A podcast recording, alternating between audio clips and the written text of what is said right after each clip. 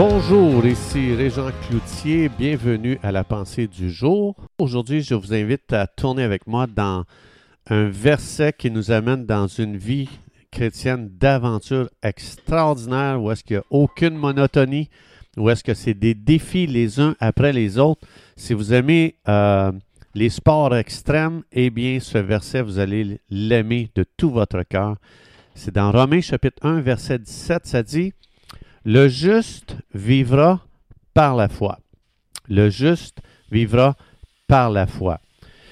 Quand Dieu nous a dit qu'on est appelé à vivre par la foi, quand Dieu a dessiné la vie chrétienne pour qu'elle soit vécue par la foi, il, a fait ça pour nous donner la plus belle vie qui peut exister dans ce monde.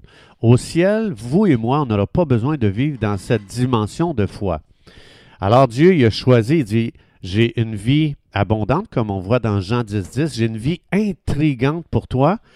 Et ce style de vie intrigante, c'est seulement quand tu commences à vivre par la foi que tu vas la vivre.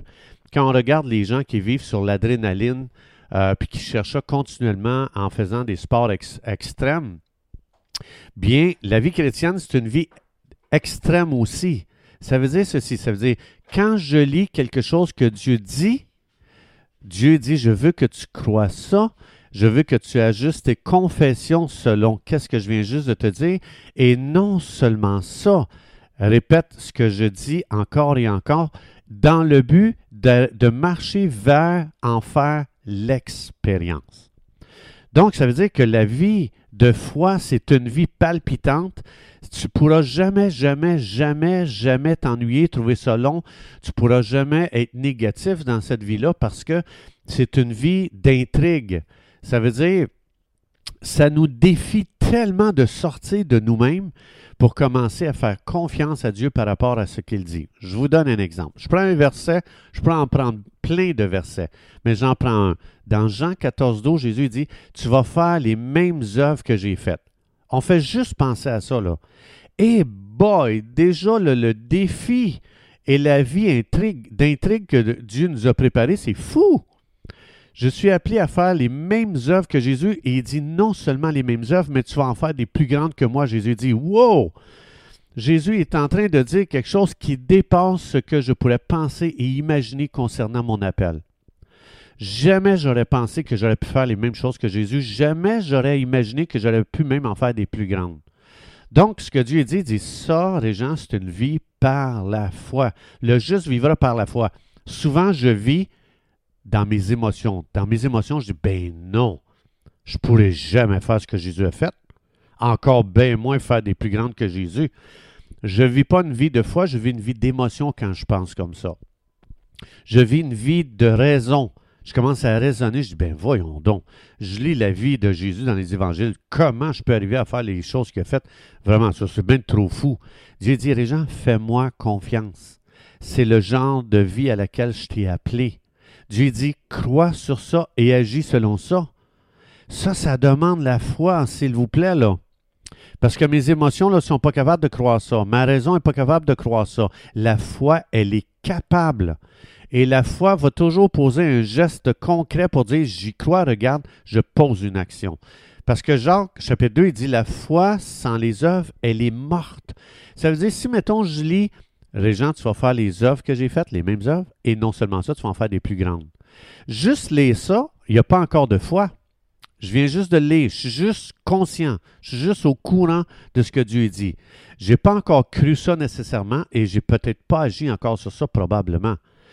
Mes actions et mes paroles doivent être d'accord avec ce que Dieu dit et avec ce que je décide de croire. Donc, ça sert à rien ou ça fera jamais rien de bon de juste croire ce que je viens de lire. Si je lis cette parole, je dis, est belle cette parole-là. Il euh, n'y a rien là qui se passe encore là. Je ne suis pas dans une vie palpitante, je ne suis pas dans une vie excitante là. Parce qu'il n'y a pas d'action encore qui démontre que je crois. La foi, c'est de croire Dieu avec une action que je pose concrètement. C'est ça la foi. Donc, Autrement dit, Jacques dit, tu ne peux pas dire que tu as la foi tant que tu n'as pas posé un geste concret sur ce que tu viens de lire. Donc, ça veut dire, je suis informé, je lis ça, je suis informé. Ensuite, il dit, je veux que maintenant tu changes ta façon de penser. crois que tu vas faire les mêmes choses que Jésus. Oh, déjà ça, là, je crois que je vais faire les mêmes choses que Jésus. Déjà, j'ai commencé à le croire dans ma tête, j'ai commencé à le confesser avec ma bouche. Et là, ça veut dire, Dieu dit, regarde bien, aujourd'hui, je vais mettre les mêmes situations que Jésus avait devant lui. Maintenant, agis sur ce que je t'ai dit dans ma parole. Là, il y a la foi. Mes paroles et mes actions doivent s'accorder avec ce que Dieu dit. Donc, je prends un autre exemple. Parce que, pardon, euh, on a probablement tous fait l'expérience de ça, puis on va peut-être le faire encore dans l'avenir, je ne sais pas, concernant votre situation, mais comme par exemple dans Philippiens 4.19, ça dit Dieu va pourvoir à tous mes besoins. Je peux dire, OK, je crois que Dieu va pourvoir à mes besoins. Là, je commence à dire ça. Et cinq minutes après, je commence à dire, ah, je ne sais pas qu'est-ce que je vais faire, comment je vais faire ce mois ici pour arriver. Mais là, une minute, ça sonne comme si j'ai la foi, et cinq minutes après, ça sonne par mes confessions que je ne crois pas ce que Dieu euh, vient juste de dire. Donc, c'est pour ça que mes confessions doivent s'ajuster avec ce que Dieu dit et mes actions. Ça veut dire que quand le stress vient, quand la, crainte vient, quand le doute vient, je prends autorité sur l'esprit de crainte, l'esprit de doute, et je dis, au nom de Jésus, je te lis parce que Dieu a dit qu'il va pourvoir à mes besoins. Je commence donc, je le crois, et je commence à confesser. Je confesse que Dieu va amener des finances dans ma vie d'une façon que je n'aurais jamais pensé et imaginé. C'est le Dieu de, de l'abondance. Le ciel et la terre lui appartiennent, tout l'univers. Il n'y a rien que Dieu ne peut pas faire. Donc, euh, juste lire cette promesse-là, ça ne fera pas de miracle. Dieu pourvoira tous tes besoins. OK, je l'ai lu, mais il n'y a pas un miracle encore. Mais si je dis, je décide de croire cette promesse, ah, là, je commence à agir sur la promesse. Juste en disant, je le crois, je commence déjà à poser des actions dans ma croyance. Ensuite, si je le confesse, je confesse que je ne manquerai de rien. Psaume 23, 23 1. L'Éternel est mon berger, je ne manquerai de rien. Là, je commence à confesser euh, la promesse et c'est certain que là, quand la, la peur de manquer de quoi que ce soit vient, je dis non, Esprit de crainte, je te lis dans le nom de Jésus, je refuse ça parce que j'ai décidé de croire Dieu. Et là, le miracle commence à prendre place parce que dans ton cœur, il n'y a plus de stress, il n'y a plus d'inquiétude, c'est la paix totale. Là, je me lève et j'agis sachant qu'il va se passer exactement comme Dieu dit, je manquerai de rien. Ce ne sera pas différent de ce que Dieu dit. Dans Jérémie chapitre 1, verset 12, ça dit, Dieu dit ceci, je veille sur ma parole pour l'exécuter. Dieu dit, je suis tellement sensible à ça. Autrement dit, Dieu dit, si tu prends une promesse, ça c'est ma parole, je te promets que je vais veiller sur cette promesse pour être certain qu'elle s'accomplit.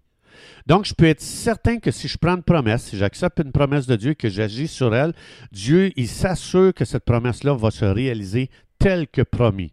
Alors, tout ce que j'ai à faire, moi, c'est d'agir sur la parole de Dieu. C'est simple ce que je dis aujourd'hui, mais c'est tellement puissant pour voir arriver un miracle. J'ai juste être d'accord avec comme le verset tantôt, mentalement, ça ne fera rien. Il n'y aura pas de miracle tant que je n'agirai pas dessus, tant que je ne le confesserai pas et tant que je ne commencerai pas à prendre autorité sur l'esprit de peur, parce que là, je commence à vivre les effets de la promesse. J'agis sur la parole de Dieu, je n'ai pas besoin de lutter, je me repose. Dieu dit qu'il va pourvoir, je lui fais confiance. Merci Seigneur. Je n'ai pas besoin de crier.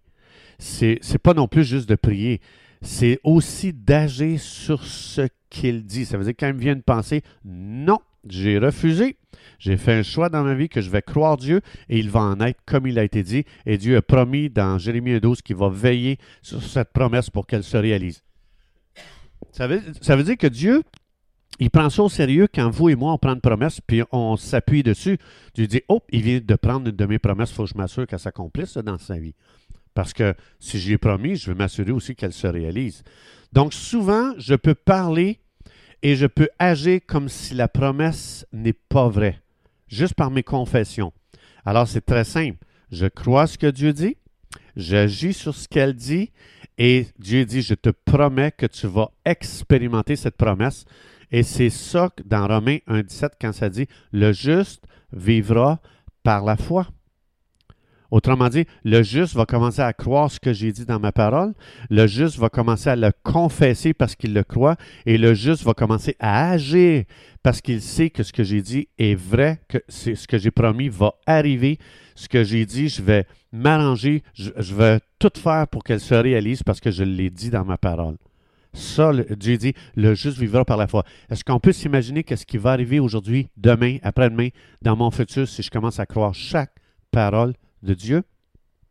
C'est une vie extraordinaire d'aventure et de surnaturel et de plein d'interventions de Dieu. Si j'ai Dieu, je, marche dans cette direction-là parce que je sais dans Jérémie 1.12, te dit, je te promets que je vais faire arriver, je veille sur cette promesse-là, je vais la faire arriver dans ta vie. Je dois, en tant que Dieu qui a promis, je dois être fidèle à ce que j'ai dit, je vais le réaliser dans ta vie.